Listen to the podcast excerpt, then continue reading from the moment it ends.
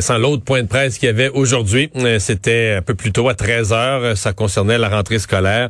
Euh, pour le commenter et nous l'expliquer, le ministre d'Éducation, Jean-François Roberge, est en ligne. Bonjour, Monsieur le ministre. Est-ce que M. Roberge m'entend? Bonjour. Je suis là, M. Dumont. Vous bon, bon, bon, bon, on a eu ça a pris une seconde à faire toute la connexion. Ah bon, euh, bon euh, donc, euh, première question qu'on règle, le port du masque. Vous avez dû un peu reculer sur ce qui était votre objectif initial de, de permettre aux jeunes d'éviter le masque en classe. On aurait aimé ça, effectivement. Mais en juin, la situation épidémiologique, la campagne de vaccins le, nous permettait ces espoirs-là. Puis on, on, entendait très très peu parler du variant Delta en juin. Mais là, la situation a complètement changé. Puis comme euh, comme on l'a annoncé le 11 août, il fallait y aller par région. Puis la, la santé publique nous a donné la liste des régions. Donc il y a neuf régions euh, où il faudra porter le masque en classe et huit régions où on le portera seulement dans les dans les aires communes, dans les corridors, dans le transport, etc.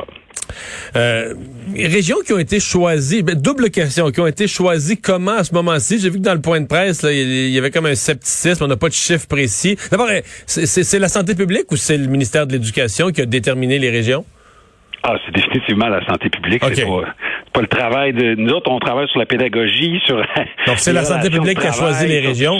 C'est pas nous qui, faisons une analyse épidémiologique puis la, hausse de cas. Mais ce que la santé publique nous a dit, c'est c'est le nombre de cas. Elle est en hausse sur euh, deux, trois jours suivants consécutifs de hausse. Euh, il y a des problèmes d'hospitalisation aussi ou pas? Donc, euh, est-ce qu'il y a beaucoup de lits qui sont occupés ou pas? Euh, ce sont leurs critères essentiellement. Ils ont même, ils ont même mentionné le taux de vaccination qui pouvait être un critère. Effectivement, ça fait partie d'un ensemble de critères là, qui, là, qui les amène à dire telle région est plus euh, plus dangereuse, il y a plus de propagation, donc on met plus de On garde le masque. Est-ce que ça pourrait changer, euh, euh, je dis rapidement, pas de jour en jour, mais est-ce que de semaine en semaine, ça risque d'être réévalué? Donc les gens qui sont un peu frustrés aujourd'hui de ces régions, là, je vais les renommer, Centre du Québec, Estrie, Mauricie, Montérégie, Laval, La Nodière, Laurentide, Montréal et l'Outaouais, les gens de ces régions qui disent, bon, ben nous autres, on a encore pris nos enfants avec le masque toute la journée à l'école, est-ce qu'ils peuvent espérer que si la situation épidémiologique change dans leur région, s'améliore, euh, ça puisse arriver un beau lundi matin et on est on, s'est allégé cette mesure-là? Oui, absolument. Ça peut aller dans les deux sens. Par contre, il y a des régions où en ce moment il n'y a pas de masques qui, qui, sont prescrits en classe par la santé publique. Il est possible que la situation se détériore puis que malheureusement on doit y aller avec cette protection-là. Puis il y a des endroits où il y a le masque euh, obligatoire en classe euh, ou euh, éventuellement on pourra le retirer parce que, bon, justement, c'est plus sous contrôle. Il y a plus de vaccination, il y a moins d'hospitalisation et donc euh, cette obligation-là pourrait disparaître. Puis évidemment, on le souhaite. Tout ce qui peut ramener de la normalité dans nos classes, on le souhaite. Mais l'objectif, là, c'est que nos jeunes fréquentent l'école. Si on enlève les masques, qui ont obligé de fermer les classes, on n'est pas plus avancé, évidemment. Non. On le voit aux États-Unis, le président, je voyais en Georgie tout à l'heure, viennent de fermer un paquet d'écoles. Ils voulaient aucune mesure, pas de masque, rien. Puis là, ben, ils renvoient les enfants chez eux en enseignement à distance. Je pense pas que c'est l'école de pensée qu'on veuille suivre dans, tous les scénarios. Euh, Parlez-nous un, peu de, l'utilisation des tests rapides. Euh, donc, c'est un, un blâme qu'on avait fait à votre gouvernement, à la santé publique, une utilisation, disons, euh, peut-être trop trop limité du test rapide, des tests rapides. Là, on les introduit dans le dans les protocoles à l'école. Ça va être utilisé, euh, ça va être déployé graduellement euh, au mois de septembre en fonction de, des quartiers chauds, des écoles plus chaudes, là, là, où il y a davantage de cas. Ce que nous dit la santé publique, c'est que ça va servir à garder des élèves en classe le plus possible en faisant des tests rapides pour éviter des exclusions d'élèves qui seraient euh, pas positifs à la COVID. Donc, l'idée, c'est de suivre les recommandations de Dr. Caroline Quash, qui a fait des projets pilotes ce printemps dans deux grandes écoles à Montréal et qui a constaté que ça pouvait être utile dans des cas bien précis. Donc c'est pas euh, partout tout le temps, mais c'est dans des euh, dans des écoles où il y a plus de propagation pour empêcher là, de, de fermer des classes et d'envoyer des élèves à l'école. Si on est capable de les garder en classe avec les tests rapides, on va le faire. Votre point de presse a répondu à plusieurs questions. Moi, il m'en est quand même resté une. C'est-à-dire qu'on a parlé de d'éclosion. Donc, d'éclosion. Quand il y a un cas, on découvre qu'il y a un cas ou deux cas, euh, on sort ces, jeunes-là de l'école temporairement, etc. Euh, euh, est-ce qu'il est quand même pas possible ou même probable qu'il va arriver dans certaines écoles des éclosions majeures. C'est-à-dire qu'on va se rendre compte que le, variant Delta, le virus, est rentré dans une école euh, beaucoup, que ce sont des dizaines de cas qu'il y a, qu'il y a dans toutes les classes. Je veux pas être pessimiste, mais il me semble que ça va, pas que ça va arriver partout tout le temps, mais qu'au moins une fois, ça va arriver à quelque part. quel, est, quel est ce scénario là, si on se rend compte qu'il y, a, euh, y a une éclosion sévère dans une école? Ben, c'est une bonne question parce que quand on traite un cas à la fois, euh, on peut, euh, par rapport à l'an passé, garder plus souvent des classes ouvertes, garder plus souvent des élèves à l'école. La santé publique traite les choses différemment grâce à la vaccination. Vous savez, on avait peur des fois que les jeunes l'attrapent pas tellement pour eux, mais pour pas qu'ils ramènent à la maison, euh, qu'on contamine les parents, les grands-parents, etc. Donc, on peut penser garder plus nos classes, nos écoles ouvertes, mais on n'est pas à l'abri d'éclosions sévères, on n'est pas à l'abri euh, d'une décision de santé publique régionale qui dit, euh, bon, on doit fermer une classe, deux classes ou même une école au complet pour dix jours ou 14 jours. Ça se peut que ça arrive cet automne. On souhaite que ça arrive beaucoup moins que l'an passé, mais on n'est pas on n'est pas immunisé. Et, dans, ce cas-là, est-ce qu'on est encore tout en en mécanisme de basculer rapidement en enseignement à distance, que tout, ça existe encore? Oui, oui, on a toutes les précautions sont prises, le réseau est prêt, on s'est équipé là vraiment en informatique depuis un an, on a fait un bond de géant là, et euh, on est capable de basculer en enseignement à distance dans, un délai maximum de 48 heures. On souhaite pas que ça arrive, mais euh, c'est comme une police d'assurance, on l'a, on, souhaite ne jamais l'utiliser. Hmm. Non, mais c'est donc ce, ces scénarios d'enseignement à distance sont, existent encore. Euh, dans les écoles secondaires, là, il n'y a plus de, de, de bulles classe. C'est-à-dire que les jeunes, par exemple, euh, vont être vont être mélangés euh, dans un cours et l'autre. Bon, évidemment, au secondaire, il y en a quand même un pourcentage de vaccinés. Mais s'ils se mettaient à avoir une éclosion d'un virus un peu hypocrite, là, tout le monde était asymptomatique, il y aurait des conditions pour se promener. dire que le jour où on s'en rende compte, là, il, le virus, il, s'est promené dans plusieurs classes. Le scénario est quand même, le risque est quand même là. Mais dans les euh, zones euh, où il y, a, davantage de propagation. Supposons je prends euh, Montréal, il y a plus de propagation en ce moment, puis c'est pour ça que on doit malheureusement garder le masque en classe.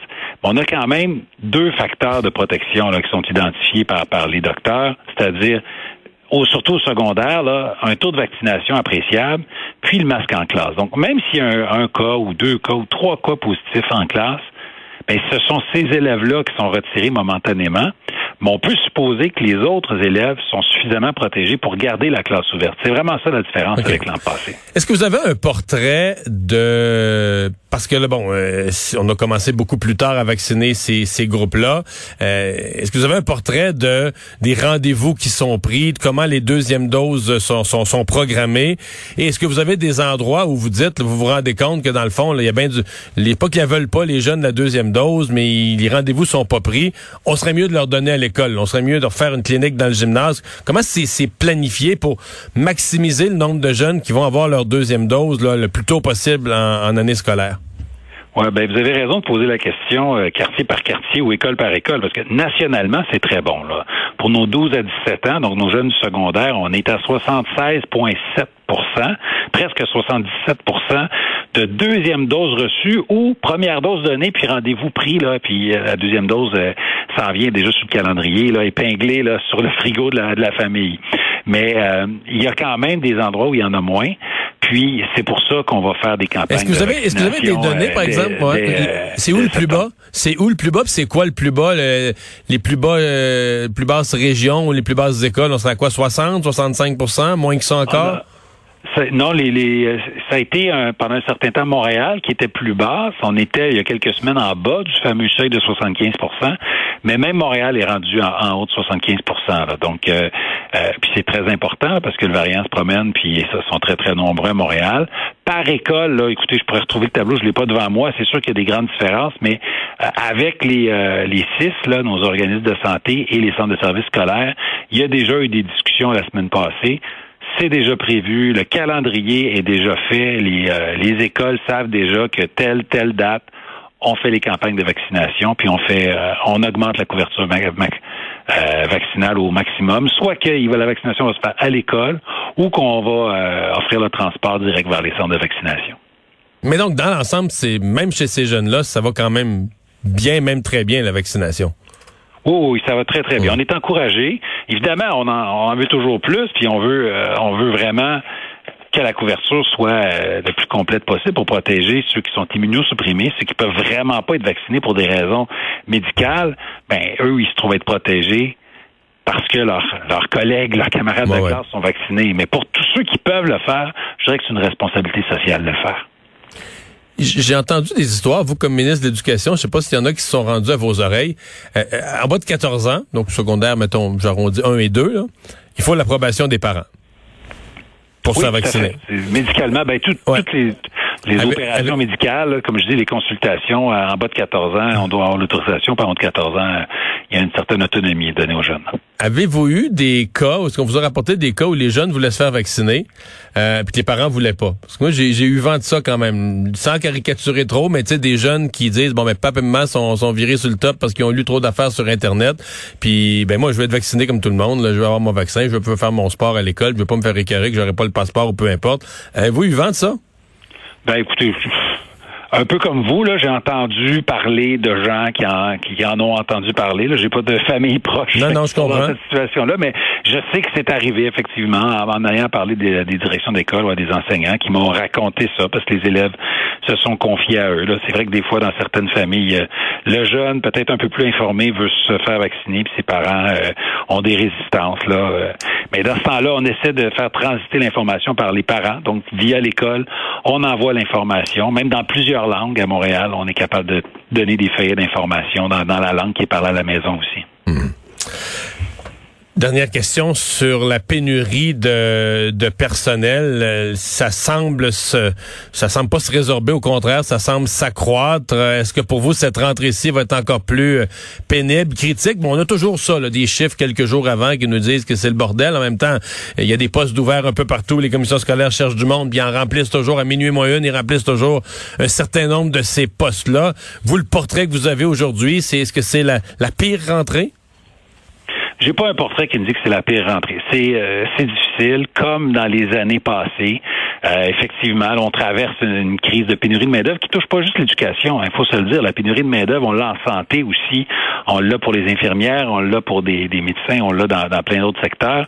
Puis en éducation, ben ça nous frappe depuis au moins quatre ans, si c'est pas cinq ans.